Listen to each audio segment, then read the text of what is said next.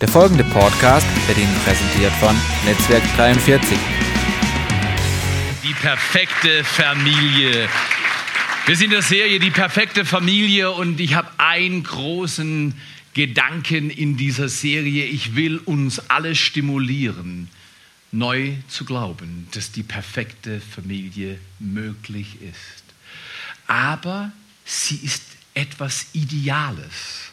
Und oftmals ist die Realität vom Ideal entfernt. Und da ist eine Spannung. Ein Mensch, der träumt von der perfekten Familie, ist ein Mensch, der Spannung lernen muss zu tragen. Diese Spannung lässt uns aber werden und diese Spannung ist von Gott gewünscht. Zwischen dem Ideal und der Realität ist eine Spannung. Lerne sie zu tragen, löse sie nicht auf. Nicht zu sagen, ach um Himmels Willen, bei mir klappt es nicht. Bei meinem Vater, bei meiner Mutter, bei meiner Familiengeschichte, bei meiner eigenen Lebensgeschichte. Das geht gar nicht mehr. Weißt du was? Doch, von heute an. Familie, perfekte Familie, jeder will sie, keiner hat sie. Familie ist trotzdem ein Kunstwerk. Heute Morgen werden wir über ein Thema miteinander nachdenken. Wenn du willst, denk mit mir nach. Ich rede ein bisschen dazu. Das könnte ich unterschreiben mit was machen, wenn es knallt. In der perfekten Familie knallt es manchmal. Und Familie ist ja groß. Familie ist weil dein Papa und deine Mama und deine Geschwister, wenn du welche hast. Aber Familie heißt ja auch, du hattest oder, hast einen Papa oder eine Mama. Und du hast Tanten, Onkel oder du hast eine größere, erweiterte Familie. Normalerweise wir als Westeuropäer oder als Deutsche im 21. Jahrhundert, wir denken Familie immer nur die kleine Familie, die direkte Familie. Aber Familie ist viel größer und Familie ist so kostbar und wir sollten lernen, diese Familie neu als Kunstwerk zu begreifen. Ich weiß nicht, ob du heute Morgen aufgewacht bist und dann hast du dir auf dem Weg ins Bad Gedanken gemacht und hast gesagt, oh, ich bin Teil einer perfekten Familie. Ich bin ein Kunstwerk. Ich bin wunderschön, super stark. Ich bin einfach fantastisch. Wer hat so gedacht? So ist das, genau. Ganz, ganz wenige denken so. Und ich möchte euch ermutigen, denkt oft so. Aber Theo, du weißt nicht, was bei uns läuft. Du bist nicht dabei, richtig? Und du bist nicht bei uns dabei. So ist das, genau. Aber darum geht es nicht. Es geht nicht darum, dass du alles richtig machst. Es geht darum, dass er alles richtig gemacht hat und er befähigt uns, mit ihm zu laufen. Christsein heißt Nachfolger. Das heißt, nicht ich muss machen, was er kann, sondern ich laufe ihm nach. Er hat gesagt, Theo, versuch nicht Gott zu spielen, folge mir nach. Lauf mit mir. Während du läufst, bringe ich dir bei, wie man Familie lebt. Ich bringe dir bei, wie man sich entschuldigt. Ich bringe bring dir bei, wie man Menschen ehrt. Und wie wir letztes Mal gehört haben, wie man sich unterordnet. Gegenseitige Unterordnung sagt, ich bin da für dich. Boah, das ist wunderbar. Wer ist heute Morgen aufgewacht? Und irgendwo im Haus war ein anderer Mensch und er sagte, ich bin da für dich. Das ist grandios.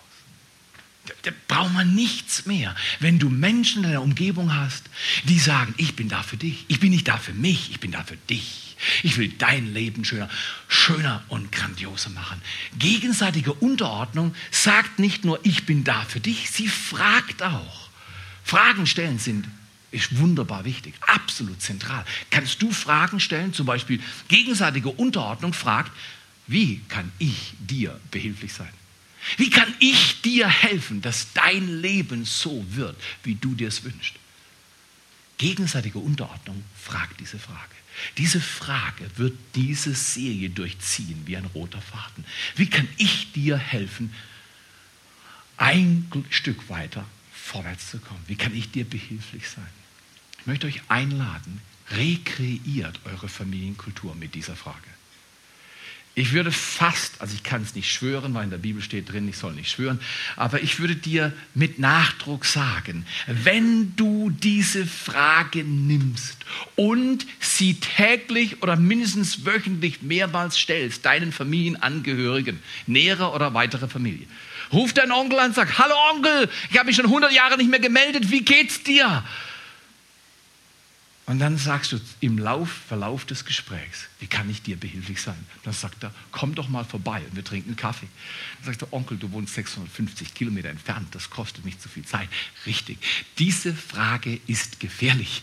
Sie führt auf den Boden der Tatsachen. Du kannst dann was tun. Und manche Dinge, die wir tun können, sind nicht die Dinge, die wir tun wollen. So ist das die Spannung, das ist die Spannung. Das ist wieder Ideal und Realität. Da ist wieder das, was wir uns wünschen und das, was wir erleben.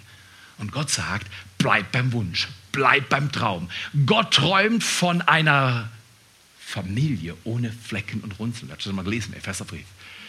Ich habe den Traum der perfekten Familie, nicht von mir, nicht von meinem dysfunktionalen Leben, weil ich sage, oh, ich bin nicht so, wie ich sein will. Also, ich projiziere mich jetzt irgendwie hoch in eine andere Sphäre und träume von perfekter Familie. Nein, das Wort Gottes, die Autorität der Bibel sagt, wir Menschen sollen von perfekter Familie träumen. Wir brauchen sie nennen. Wir können sie auch heile Familie nennen. Das ist das Gleiche. Das ist nur ein anderes Wort. Heil, heilig, perfekt. Unzerbrochen, unberührt ist das gleiche Wort.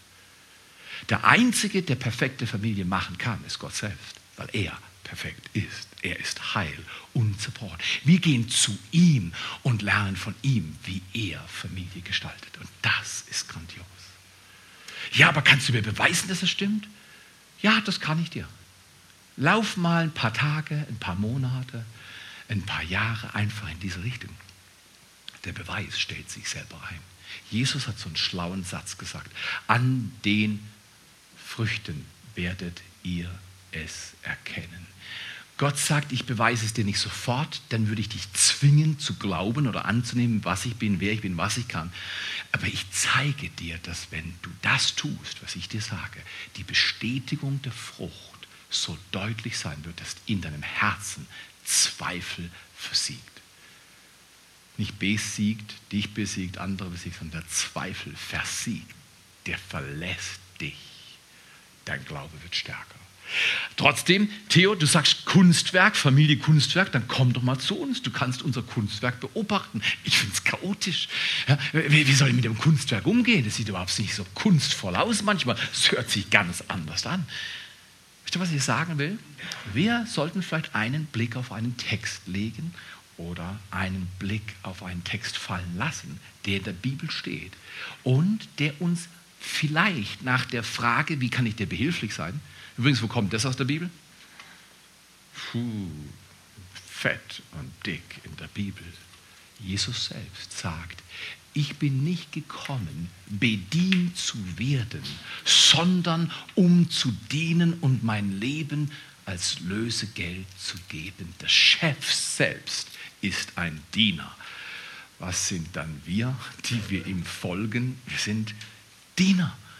Und das heißt, ein Diener fragt, wenn du ins Restaurant gehst und du wirst nicht einmal im Verlauf des Abendessens, dass du dort oder Mittagessen, dass du dort einnimmst, einmal gefragt, wie kann ich Ihnen behilflich sein? Nämlich genau am Anfang, wenn du dich hinsetzt, hast du einen Platz gekriegt und du sitzt und alles ist wunderbar, dann erwartest du die Frage, wie kann ich Ihnen behilflich sein? Und dann offeriert er dir das Menü und, und dann die Haltung sagt schon, er ist dafür, sie ist dafür, dich und das magst du. Ja, ich stehe nicht auf Service, doch ich schon. Ich stehe auf Service. Ich bin ein Service-Freak. Meine Frau sagt immer, Theo, nicht so hart, nicht so hart, nicht so hart, nicht so hart, nicht so hart. Der, der, der, der, hat vielleicht einen schlechten Tag gehabt. Ich sage, ich gehe auch in ein Restaurant nicht nur um zu essen, ich gehe auch, um mein Essen zu empfangen. Dafür zahle ich ja auch, oder? Und ich war unlängst bei einer Familie, und, und die sitzt in der ersten Reihe, das weiß ich natürlich nicht wer in der ersten Reihe oder vielleicht in der zweiten, vielleicht sitzt sie auch in der dritten, genau. Und die haben uns bedient. Und ich bin Tage danach noch erreicht worden von dem Empfinden, dass ich bedient wurde. Ist das stark? Mit Dienen kannst du viel mehr Einfluss üben als mit Herrschen.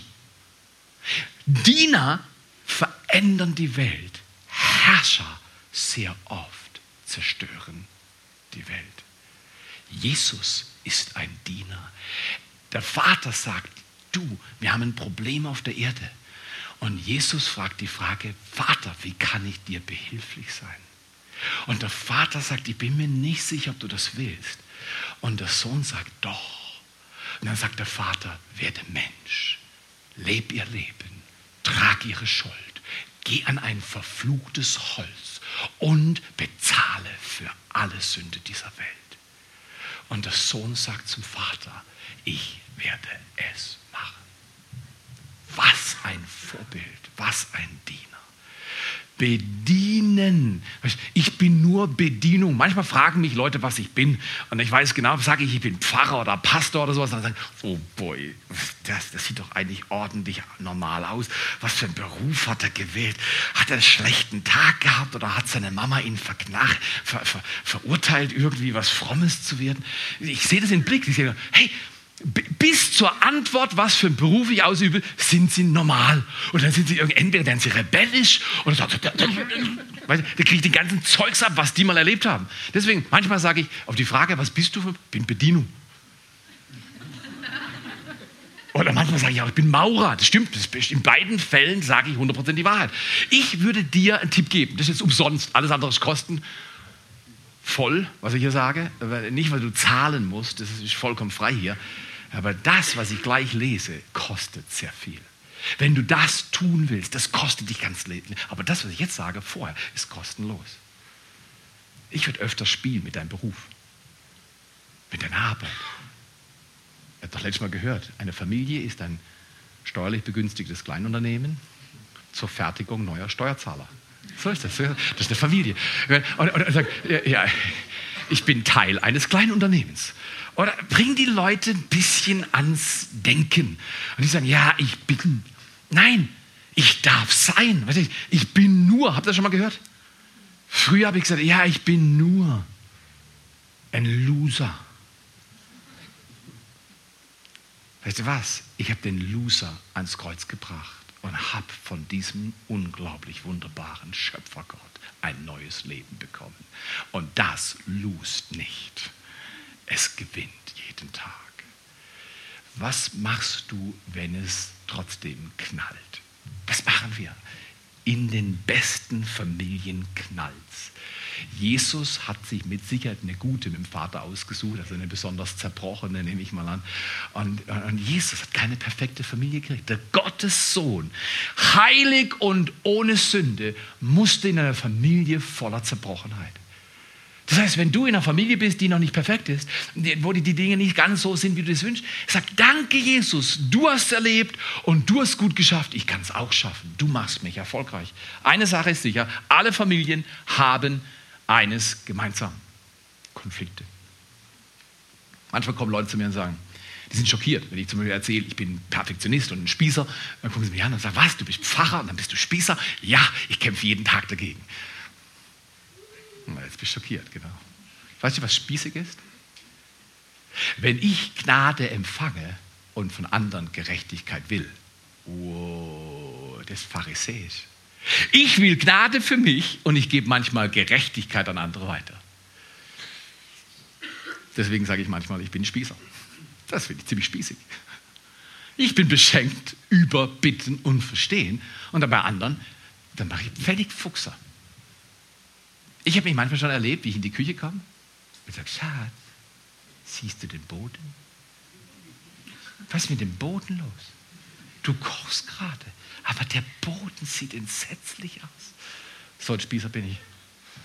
Brauche jeden Tag Hilfe. Sonst, sonst noch irgendwelche Spießer im Raum? Okay, alles klar, keine Bekenntnisse bitte. Es reicht, wenn einer sich entblößt. Schau mal her.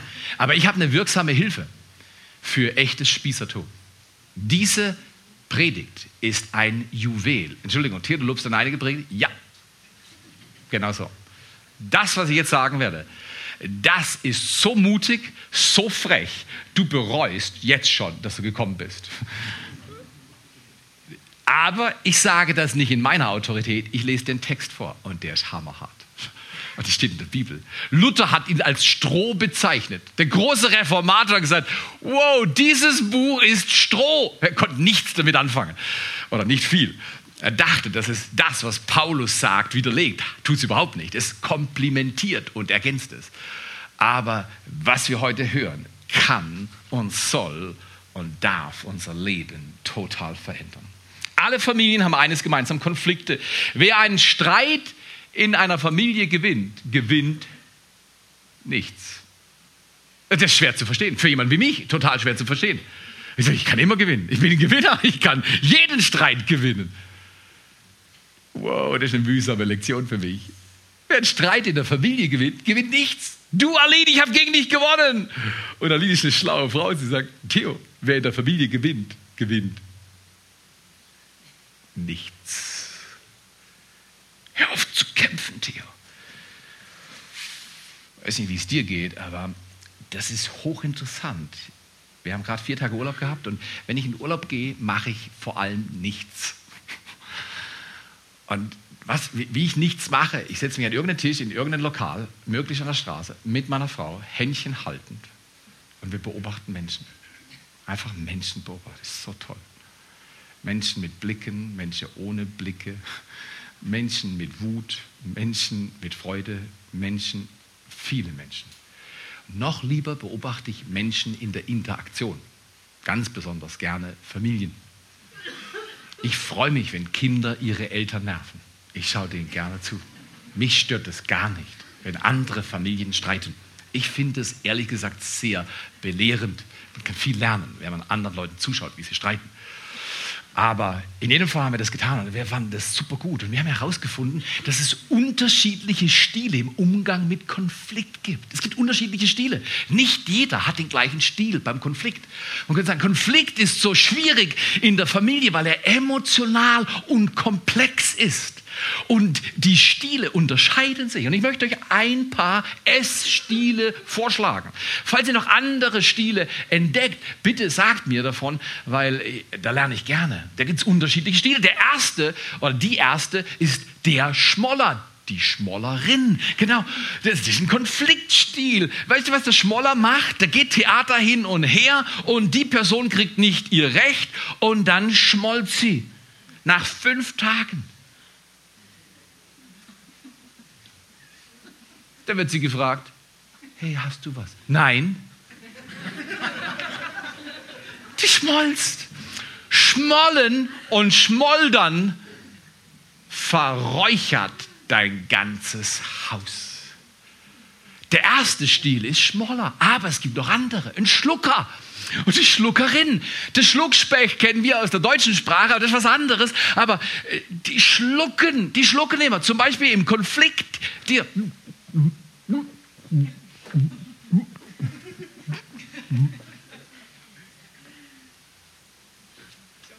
und nach ein paar Wochen, Monaten, Jahren müssen Schlucker zum Arzt. Das macht den Körper krank, wenn du immer deinen Ärger runterschluckst und immer wieder schluckst und schluckst. Da wirst du krank. Der Arzt wird dir sagen, schlucken ist nicht gut. Die Bibel sagt dir, kotzen auch nicht. Aber zwischendrin gibt es eine Möglichkeit, mit Konflikten richtig umzugehen. Wir haben den Schmoller und den Schlucker. Wir haben aber auch noch, und bei denen, die ganzen initiativ-dominanten Typen fühlen sich bisher nicht angesprochen. Nee, Schmollen, damit habe ich kein Problem. Ich lasse es immer raus, genau. Schreihals. So ist das. Wir haben den Schmoller, den Schlucker und wir haben den Schreihals. Und der Schreihals weiß eines, sein Konfliktstil ist ganz einfach. Ich gewinne immer, ich muss nur den Volume hochdrehen. Ich muss einfach nur lauter werden. Bis alle leiser sind als ich, dann wissen alle, ich habe recht.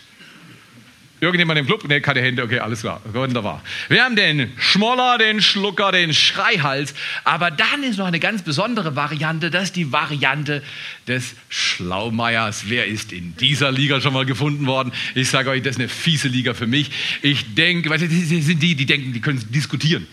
Und du kannst jeden, äh, jede Argumentation neu umstecken und machst es so, dass du gewinnst. Oder? Und dann kommt jemand und sagt zu dir voller Entrüstung, denkst du, du bist immer richtig? Und die Person denkt nach und sagt, ja.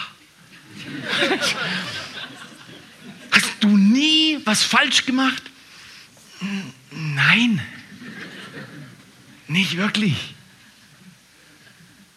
Ein Schlaumeier ist ein Schlaumeier. Das sagt, wenn die Welt mir zuhören würde, dann könnte ich sie reparieren. Ich würde ihnen erzählen, wie es geht. Und manchmal fällt ein Schlaumeier auch in Schreihalsmodus, aber das geht dann ungefähr so: Hab ich dir nicht gesagt, das kann ich nicht haben. Und dann ist er repariert. Der, der sagt nichts mehr. Wenn er bis dahin nicht schmollen konnte, jetzt hat er es im Crashkurs gelernt. So ist es. Komm her, ich möchte euch nur stimulieren. Und dann noch einen habe ich noch gefunden, genau, äh, den Stifter von Frieden. Oh, der ist stark. Die denken nämlich, die sind in der Bibel gefunden worden, aber der Stifter von Frieden ist nicht in der Bibel. Friedensstifter schon, aber der Stifter von Frieden ist nicht in der Bibel. Oh, Jesus sagt, ich bin nicht gekommen, bum, bum, bum zu bringen. Ich bin gekommen, um das Schwert zu bringen. Der Friede, den Gott bringt, kommt immer durch Konflikt. Der Friede, den Gott bringt durch Jesus Christus, kommt immer durch Konfrontation. Der Friede, den Gott schenkt, der hat einen unglaublich hohen Preis. Das Blut Jesu Christi ist geflossen, dass Friede auf Erden kommt. Ein Stifter von Frieden macht es vielleicht eher so. Stifterin von Frieden.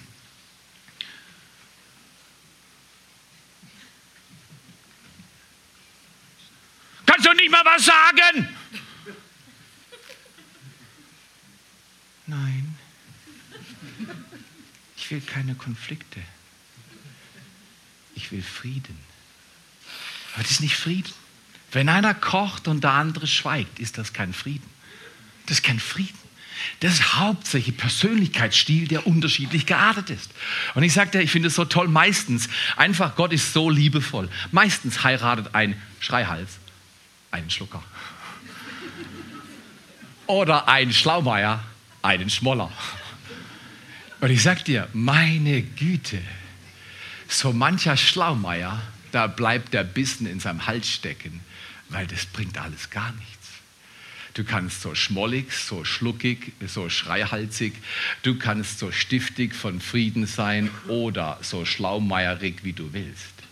Aus eigener Kraft geht nicht Geht nicht viel. Geht nicht viel. Ich glaube, wir sollten uns einem Text zuwenden, der zwar kernig, nicht strohig, also ich widerstehe Luther nur ungern, aber der ist kernig, nicht strohig.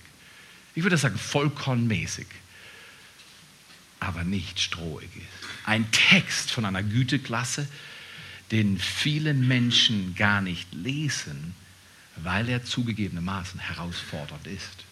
Aber dieser Text ist in der Bibel und dieses Wort muss gehört werden. Ich glaube, es ist das beste Wort zu Konflikten in der Bibel. Es lehrt uns über Ursachen von Konflikten. Ich sage nicht, alle Probleme werden so gelöst, aber wenn du das verstehst, und es ist nicht leicht, was Jakobus, der Bruder von Jesus, im Jakobus 4, Vers 1 bis 3 sagt, bist du einen Riesenschritt weiter. Konflikte gelingend zu leben.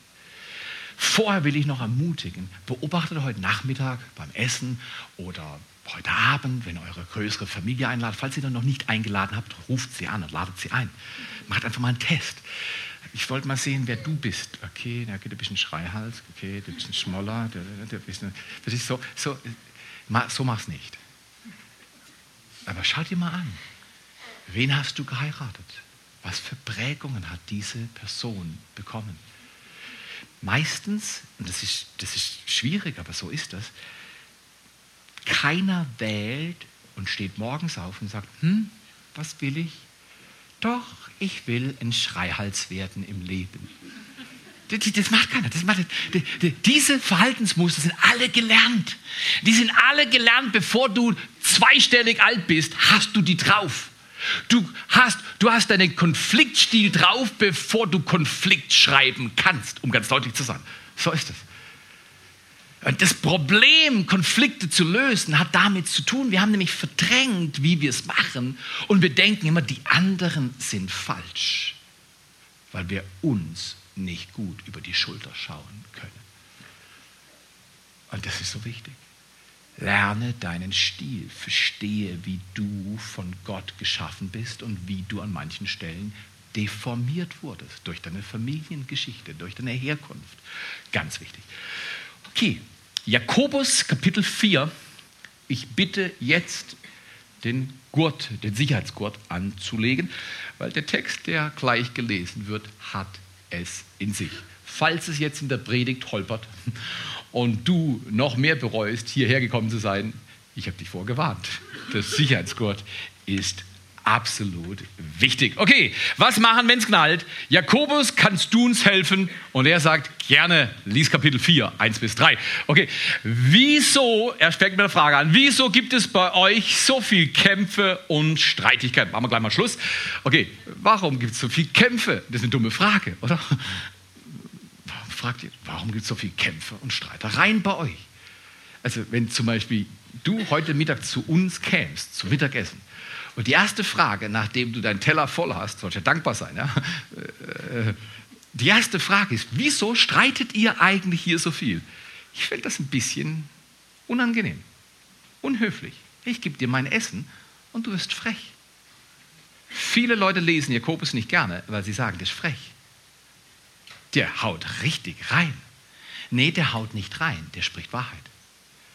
Solange es Familie gibt, gibt es Konflikte und jeder ist aus einer Familie, also haben alle Konflikterfahrung. Unterschiedliche Stile, aber alle haben Konflikte. Und Jakobus fragt mit der Frage gleich mitten in die Wunde. Wieso gibt es bei euch denn so viel Kämpfe und Streitigkeiten? Und es kommt da gleich mit einer Antwort. Kommt, und es ist stark, man kann darüber hinweglesen, so leicht. Kommt nicht alles daher. Er sagt nicht, eine von vielen Ursachen für Konflikte. Er sagt, die Ursache schlechthin für Konflikte ist folgende. Kommt nicht alles daher, dass ihr eure Leidenschaften und Triebe, euren Leidenschaften und Trieben nicht widerstehen könnt? Tolle Antwort. Hey Theo, du hast eine leichte Suchttendenz in deinem Verhalten. Steht hier. Kommt es nicht daher, dass ihr eure Leidenschaften und Triebe, eure Impulse nicht richtig handeln könnt, sagt Jakobus? Ihr wollt alles haben und werdet nichts bekommen. Dankeschön, dafür bin ich gekommen, das wollte ich hören. Ich habe gesagt, das ist eine Herausforderung. Ihr, es ist übrigens Hoffnung für alle. Elberfelder ist noch kerniger. Ich war höflich heute Morgen. Ich hätte auch Elberfelder lesen können, aber die ist noch, noch kerniger. Aber ich ermutige euch heute Abend, wenn du schon gut müde bist, lese Elberfelder. Es lohnt sich. Oder Luther oder Einheitsübersetzung. Hoffnung für alle ist nicht weich gewaschen, wie manche bösen Zungen sagen als Übersetzung. Hoffnung für alle ist eine leichter verstehbare Übersetzung. Sehr gut. Aber ich, ich lese immer mehrere Übersetzungen und eine gute Sache. Hat es nicht damit zu tun, dass ihr eure Leidenschaften und Triebe nicht widerstehen könnt? Ihr wollt alles haben und werdet nichts bekommen. Ihr seid voller Neid. Entschuldigung, wenn du zu uns kommst und ich sitze gerade am Tisch und esse mein Steak. Und du sagst du zu mir, Theo, du bist voller Neid und tödlichem Hass. Was denkst du, geht in mir vor, während du das zu mir sagst? Finde ich toll, oder? Ich lade sie nochmal ein. Ich weiß, warum Luther gesagt hat, sein Wort ist Stroh. Puh, aber weißt du was? Gott hat noch nie gesagt, was Leute hören wollen, sondern Gott spielt in einer Liga, wenn ich das so sagen darf. Er sagt, was ist. Und manchmal ist es so toll und manchmal schmerzt das sehr. Was tödlichem Hass und Neid voller? Doch gewinnen werdet ihr dadurch nichts. Aber wer hat schon mal eine Erfahrung gemacht? Mit Neid kann man was gewinnen? Wer war schon mal richtig neidisch auf irgendwas? Hat es dazu geführt, dass du das bekommen hast? Wer hat schon mal tödlich gehasst? Jetzt keine Hand bitte. Tödlich gehasst. Meine Güte, die könnt doch mal verrücken. Das ist tödlich Hass. Hass tötet. Hass ist tödlich. Hass sagt, du bist nicht wert zu leben. Ich verachte dich. Jakobus ist deutlich. Doch gewinnen werdet ihr dadurch nichts. Man gewinnt nichts durch diese Form der Emotionen. Sie ist verstehbar. Sie ist häufig auf der Erde, sehr häufig. Eure Streitigkeiten und Kämpfe nützen euch gar nichts. Oh, wenn ich das früher beherzigt hätte. Was meinst du, wie in 49 Jahren, wie oft ich gestritten habe? Manchmal gut, oft schlecht. Oft mit meiner Frau. oft mit meinen Kindern. Dumme Diskussionen geführt. Ich war dann fertig dachte, ach, schon wieder nichts gewonnen. Nichts gewonnen. Vermeintlich Recht gewonnen, aber nichts wirklich gewonnen. Tschuh. Solange ihr nicht, und jetzt löst das auf, solange ihr nicht Gott bittet, werdet ihr nichts empfangen. Was ein ausschließlicher Satz. Solange ihr nicht Gott bittet, der Elberfelder heißt es, ihr habt nicht, weil ihr nicht bittet. Impliziert ist, ihr bittet nicht Gott. Das ist die einzigste Adresse, die geben kann. Hiermit sagt Jakobus, der Mensch kann nicht wirklich geben. Ich kann zwar gewinnen im Konflikt, aber ich kriege nichts, wenn ich gewinne. Ich kriege eigentlich Mangel. Ich verstärke Mangel durch Streit, aber nicht Gewinn, Trost, Annahme. Wenn wir Gott nicht bitten, werden wir nichts empfangen. Wenn ihr freilich Gott nur darum bittet, eure selbstsüchtigen Wünsche zu erfüllen, wird er euch nichts geben. Gott gibt nicht, was wir fordern. Gott gibt, was er in seinem Plan als hilfreich sieht. Und er hat einen besseren Überblick. Und was mir gut tut. Wie oft habe ich Gott schon um was gebeten und habe gesagt, Gott, das muss unbedingt passieren. Und Gott hat zugelassen, dass es nicht so geschehen ist. Ich verstehe es manchmal immer noch nicht. Aber die Frucht, wenn Gott handelt in einem Leben, ist immer gut. Es fühlt sich nicht immer gut an. Aber wenn Gott handelt, am Ende vom Tag ist die Frucht gut. So ist das eine Aufgabe. Wer hat sich schon mal erwischt, andere verantwortlich zu machen für sein Unglück? Wenn du nicht wärst, wenn der nicht gesagt hat, wenn, oder in der Familie zum Beispiel irgendwo, ich gewöhne mir das an, ich übe dabei. In unserer Familie, wenn, und ich bin nicht gut, aber ich übe, wenn irgendjemand was falsch macht, bin ich's. Er sagt, hey, du bist zynisch. Nein, nein, ich meine das ernst. Wenn irgendwas schief läuft, sage ich, alles gut, unterm Strich bin ich's. Und ich erkläre das folgendermaßen. Ich gucke dann meine Kinder oder meine Frauen. Wenn ich dich damals nicht zum Date eingeladen hätte. Genau, so ist es. Genau so. Wenn ich eure Mutter nicht gedatet hätte. Also, ich hab's, also bin ich schuld. Der Vater ist immer schuld. Das, das, das, das muss mal gesagt werden, oder? Der Vater ist immer schuld. Das lastet jetzt schwer. Du überlegst dir gerade aufzustehen und rauszugehen. Ich, kann, ich werde dich nicht halten. Schau mal her. Ich glaube, dass ich Leiter meiner Familie bin. Und weißt du, wozu ich leiten darf? Ein dienendes Mandat. Der Herr helfe mir, dass ich so lebe. Wenn was schief geht, übernimmst du als Leiter die Verantwortung. Puh. Kennt ihr die Leiter, die sagen? Kennt ihr die Manager? Ja, ja, unser Konzern hätte alle Dividende ausgezahlt, wenn, und dann wird die Verantwortung auf andere verschaufelt. Wir Banker, wir haben nichts falsch gemacht. Es ist einfach die wirtschaftlichen Veränderungen und die Rahmenbedingungen sind so ungünstig gelaufen. Es ist halt dumm gelaufen. Aber wer leidet, sind andere, richtig oder falsch. Und wir wollen jetzt nicht Banker geißeln. Weißt du was? Ich geißel dann höchstens mich. Ich sage, ich habe den Fehler gemacht. Sagt du hast das doch gar nicht gemacht. Doch, ich bin Leiter. Ich übernehme die Verantwortung. Schon oft haben Leute gesagt, hier, das und das geht schief in unserer Kirchgemeinde. Da sage ich, weißt du was? Du sprichst mit der richtigen Person. Ich bin verantwortlich. Wenn es ein Problem gibt, ich bin unten drin. Ich muss die Verantwortung nehmen. Ja, aber das hast du gar nicht gesagt, hast du gar nicht gemacht. Macht nichts. Ich bin verantwortlich. Ich glaube, das Prinzip der Verantwortung wird in der Familie nicht genug gelebt. Einer muss verantwortlich sein. Und der übernimmt Verantwortung. Und damit hast du nicht die A-Karte gezogen. Nein, das ist eine wunderbare Karte. Verantwortung zu übernehmen ist ein Riesenvorrecht, grandiose Sache. Weil Jakobus bringt uns hier was bei, was fantastisch ist. Übernehme Verantwortung. Er sagt uns, die Ursache für Konflikte ist ganz einfach, man kann sie überlesen. Die Ursache für Konflikte ist ganz einfach. Ich will etwas und bekomme es nicht. Die Ursache für alle Konflikte ist ganz einfach. Jakobus sagt, ich hätte es nie gesagt, ich hätte nicht den Mut gehabt. Jakobus sagt, kommt nicht alles daher? Woher kommt es? Dass ich was will und es nicht bekomme. Ich finde, es gibt einen richtig dummen Aufkleber. Sag, ich will. Ich habe das nie verstanden. Das ist ein dummer Aufkleber. Aber es ist typisch in dieser Welt.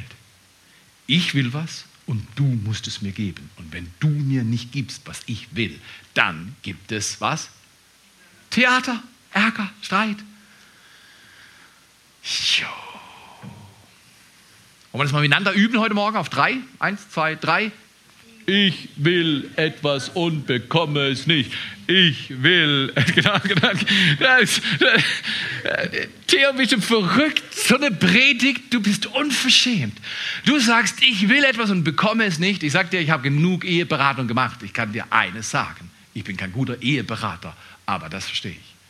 Es kollidieren immer zwei unterschiedliche Willenssituationen. Und die gewinnen wirklich, die sich für Dienst entscheiden. Ich habe unlängst zu einem Mann gesagt, der, gesagt, der hat mir erklärt, was seine Frau alles falsch macht. Dann habe ich gesagt, dir gibt es nur eins, du bist schuld. der wollte aussteigen, wir waren im Auto. Der wollte Der Schori hat uns jetzt mal gesagt. Er sagt, hier, Schori ist unser Coach. Seit 13 Jahren gibt er uns Rat. Meine Güte, manche Session habe ich beendet, bin nach Hause gefahren und gesagt, puh, warum bin ich da nach Bremgarten gefahren? Der legt es dir drauf. Sagt Theo, wenn du mit deinen Geschwistern was Gutes erleben willst, verstehe, du bist Nummer drei, nicht Nummer eins. So was bringt der? Äh, weil ich bin Dritter von vier. Und Jakobus ist auch so einer. Er sagt, weißt du was? Die Ursache für Konflikte ist nicht dein Mann, deine Frau, dein Onkel, deine Tante, ist nicht dein Chef, ist nicht deine Frau, ist nicht dein Sohn. Die Ursache für Konflikte, die Ursache liegt in dir. Der Konflikt ist in dir. Und dann sagt Jakobus, die beste Verteidigung ist keine. Im Fußball ist wahrscheinlich die beste Verteidigung der Angriff, wenn du es gut kannst. Aber in der Familie unbedingt neu lernen. Die beste Verteidigung ist keine. Wenn ich ein schlauer Mann bin und Marlene kommt zu mir und sagt, Theo, letzte Woche hast du das gemacht und hast das gesagt und das ist nicht gut und, und, das, und dann die einzig schlaue Reaktion, die ich als Mann haben sollte, ich habe sie nicht immer, die einzig schlaue Reaktion ist, Schatz, wie kann ich dir behilflich sein? Das entkoppelt alles. Ich, ich, ich bin nicht zynisch, bitte verstehe mich nicht falsch, ich bin absolut ernst. Die einzig schlaue Reaktion auf das und das und das und das geht schief ist nicht, nee, stimmt überhaupt nicht. Ich sehe das ganz anders. Dann kommt der Schlaumeier aus mir raus. Oder zum Beispiel das und das und das ist schief. Und dann, das mache ich halt nicht mehr mit. Ich bin jetzt nicht mehr dabei. Nein, ich bin nicht dabei. Was meinst du? Vor allem Männer. Vor allem Männer. Vor allem Männer sind in der enormen Gefahr, weil Frauen sind intelligenter. Aber wir hassen das als Männer. Entschuldigung. Frau wurde nach dem Mann geschaffen. Gott hat nachgelegt. Keine Frage. Die Frau ist dem Durchschnittsmann überlegen. Ist überhaupt keine Frage. Ich sage zu meiner Frau oft, ich sage, Schatz, 26 Jahre, du bist besser als ich. Ich, ich, ich kann es nur feststellen, sie ist eine andere Liga. Und deswegen, nicht kämpfen, nicht schreien, nicht schmollen. Sag, wie kann ich dir behilflich sein? Ich war vorhin kurz nach dem ersten Gottesdienst in Tottenau nach Hause gefahren und dann, ich bin nur nach Hause gefahren, um meinen Sohn eine Frage zu fragen. Wenn du dir Sorgen machst, kommt er nicht in den Gottesdienst, doch, aber gestern. Ja. Wollte ich ihn eine Frage fragen, weil er lernt gerade auf sein Abi. Und ich bin so dankbar, dass ich nie ein Abi, Mathe-Abi schreiben musste. Aber ich bin nach Hause gefahren, um ihn eines zu fragen. Hey Schatz, wie kann ich dir behilflich sein? Fragt diese Frage zu den unglaublichsten Augenblicken, wenn keiner es erwartet. Und die Frage geht so tief ins Herz und tröstet und ermutigt und hilft, das Leben anzunehmen und zu gestalten und zu erkennen, dass du ein Kunstwerk bist. Wie kann ich dir behilflich sein? Wenn jemand kommt und dir sagt, das und das ist nicht gut, dann sag, kein Problem. Der Konflikt ist in mir. Die beste Verteidigung ist keine. Und ich will schließen mit folgender Frage. Wenn das so ist, auf 1, 2, 3 nochmal, ich will was und bekomme es nicht, oder? Können wir das mal sagen? Ich will etwas und bekomme es nicht. Theo, du bist dominant und unangenehm und aufdringlich. Richtig, du hast recht. Aber diesen Satz, den würde ich gerne mit dir nach Hause gehen lassen. Nimm ihn mal. Und jetzt die Frage, wer leidet in deiner Familie, weil du nicht bekommst, was du willst? Wer leidet in deiner Familie, weil du nicht bekommst, was du willst? Ich muss dir ehrlich sagen, in diesen Jahren, wo Gott mir Familie geschenkt hat, haben viele Leute gelitten wegen mir. Und Gott sei Dank ist Gott ein vergebender Gott und er gibt mir Raum umzukehren. Und es ist so, so toll. Nach 26 Jahren Ehe glaube ich, dass die Zeit, in der wir leben, die beste ist, in der ich jemals gelebt habe. Meine Frau und ich, wir haben was am Laufen. Und ich lade dich ein, egal ob das sich gerade anfühlt oder nicht, geh zu Gott und sag, der Konflikt ist bei mir. Ich will was und kriege es nicht. Und ich frage mich mit deiner Hilfe, wer leidet in meiner Familie, weil ich nicht bekomme, was ich will? Konfliktlösung auf biblische Art heißt, schaue in den Spiegel und nicht zum anderen. Schaue zum Spiegel und nicht zum anderen. Wenn ich Konflikte lösen will, bin ich die beste Person, die ihn lösen kann. Richtiger falsch. Also Gott und ich. Schau nicht zu ihr, der, ihm, sie, dort, die. Die sind alle schuld. Abschlusssatz. Übernehme Verantwortung für deine 2% und bringe sie zu Gott.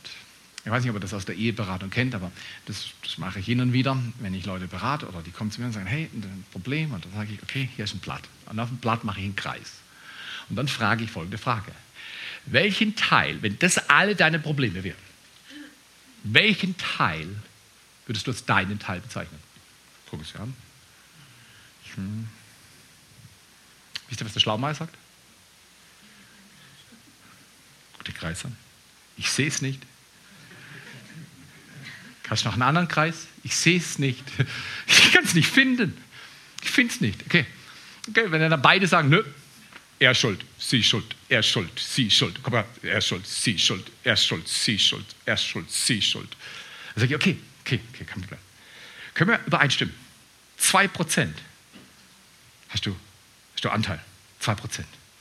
Sagt er, also gut, wenn es dir hilft. Dann sage ich, mir hilft's. Und du? Doch, doch, 2% kann ich auffinden. Okay. I own the 96%. Ich übernehme die 96%. Ich bin schuld dafür. Ich bin schuld für eure Ehe, dass alles schief läuft. Ich übernehme die Schuld. So läuft das. das rat mal, von wem ich das habe. Der Chef sagt, alle sündigen ich nicht, aber ich bin schuld und ich bezahle dafür. Das Christusmodell. Er hat mir das beigebracht. Er übernimmt Schuld. Und er sagt, oh, ich bin zu laut, gell. Ähm, immer die Leidenschaft, die Leidenschaft beim Tier. Ähm, er sagt, nimm deine 2% und übernimm Verantwortung. Wunder geschehen in Familien, wenn jeder seine 2% nimmt. Er sagt, ja Vater, das ist mein Slice, das ist mein Teil. Für den übernehme ich Verantwortung. Und ich kümmere mich nicht um die 96 oder 98 Prozent der Schuld der anderen. Das ist nicht mein Ding, das ist ihr Ding. Und ich kümmere mich um meinen Teil. Vater, wir danken dir für diesen Tag. Danken dir für diese wunderbaren Worte von Jakobus. Er sagt, ist es nicht so, dass ihr eure Leidenschaften nicht auf der Reihe habt und Haltungen und Neid? Und ich sage, Vater, das ist heftiges Wort. Ich will was und bekomme es nicht. Das ist die Ursache für Konflikte, sagt Jakobus. Vater, heute Morgen beten wir miteinander, dass du unsere Familien befriedest, dass du uns lehrst, miteinander zu leben, einander zu achten, uns gegenseitig unterzuordnen in der Ehrfurcht vor Christus. Familien werden heil, wenn wir fragen, wie kann ich dir behilflich sein und es meinen. Und wenn wir sagen, Vater, ich will was und bekomme es nicht. Du bist die einzige Adresse, wo mir geholfen werden kann. Ich kann nicht von Menschen fordern, was Menschen nicht haben. Oh, ich kann es, aber es gibt Konflikte. Vater, danke, dass du uns lehrst zu fragen, wer leidet in meiner Familie, weil ich nicht bekomme, was ich will. Danke, danke, danke, Vater. Vor meinem inneren Auge sehe ich heile Familien, perfekte Familie, Eltern, die miteinander können und sich ehren und Kinder, die sich den Eltern zuordnen und wo Menschen reifen können, ihre Potenziale entdecken und gefördert werden. Der Herr sagt, diese Familie biete ich dir an. Das hat überhaupt nichts zu tun, ob du Single oder verheiratet bist. Wir alle haben Familie. Irgendwie. Unsere kleinen Gruppen sind auch Familien. Unsere Kirchgemeinde ist eine große Familie. Nimm teil an dieser Familie und lade Gott ein, dir zu helfen mit dem, was du nicht bekommst, aber unbedingt willst. Wenn du das willst, sag ihm das jetzt. Sag, ja Vater, das will ich unbedingt. Und ich bekomme es nicht. Und es ärgert mich, es macht mich traurig. Ich ziehe mich zurück oder ich werde aggressiv. Vater, ich bringe dir das, was ich unbedingt will und nicht bekomme. Heil du mein Herz, berühr du unsere Familie, befähige du uns neu zu leben. Danke, Vater. Diese Welt braucht neue Familien. Und nur einer kann sie schaffen. Du bringst neue Familien hervor. Danke, Vater bete an diesem Tag, dass das Segen Gottes auf dir ruht, dass du in der Lage bist, mit ihm ein Kunstwerk hervorzubringen. Familie. Danke, danke, danke, Vater. Danke, Vater. In Jesu Namen.